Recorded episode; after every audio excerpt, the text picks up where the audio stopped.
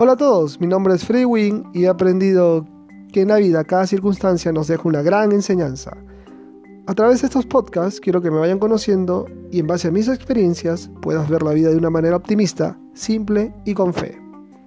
A este episodio lo he titulado El Triángulo de las Bermudas. Lo que aparentemente podría haber sido un viaje de placer terminó en una tragedia. En el año de 1977, Alfred Smart sobrevivió a una tormenta que acabó con 316 pasajeros de un crucero, que se hundió en el perímetro del Triángulo de las Bermudas, un lugar en donde los barcos y los aviones desaparecen misteriosamente sin explicación. Cuando ya las fuerzas lo abandonaban después de estar dos días aferrado a un pedazo de madera, inexplicablemente divisó tierra y nadó con la poca energía que tenía y logró salvarse. Luego en una entrevista le preguntaron, Alfred, ¿sabías nadar? Él respondió, no. ¿Y cómo lo hiciste?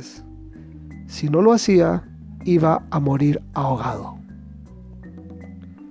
La incertidumbre y la urgencia nos fuerza a sacar lo mejor de nosotros, pero la comodidad y lo seguro hace que nos paralicemos y posterguemos nuestros sueños. Si te sientes que todo está bien y no hay nada más por hacer, ten cuidado que te puedes estar ahogando. Es bueno esperar y discernir las temporadas, pero no por mucho tiempo. Busca siempre algo que te motive a salir de tu zona de confort. Introdúcete en tu triángulo de las Bermudas.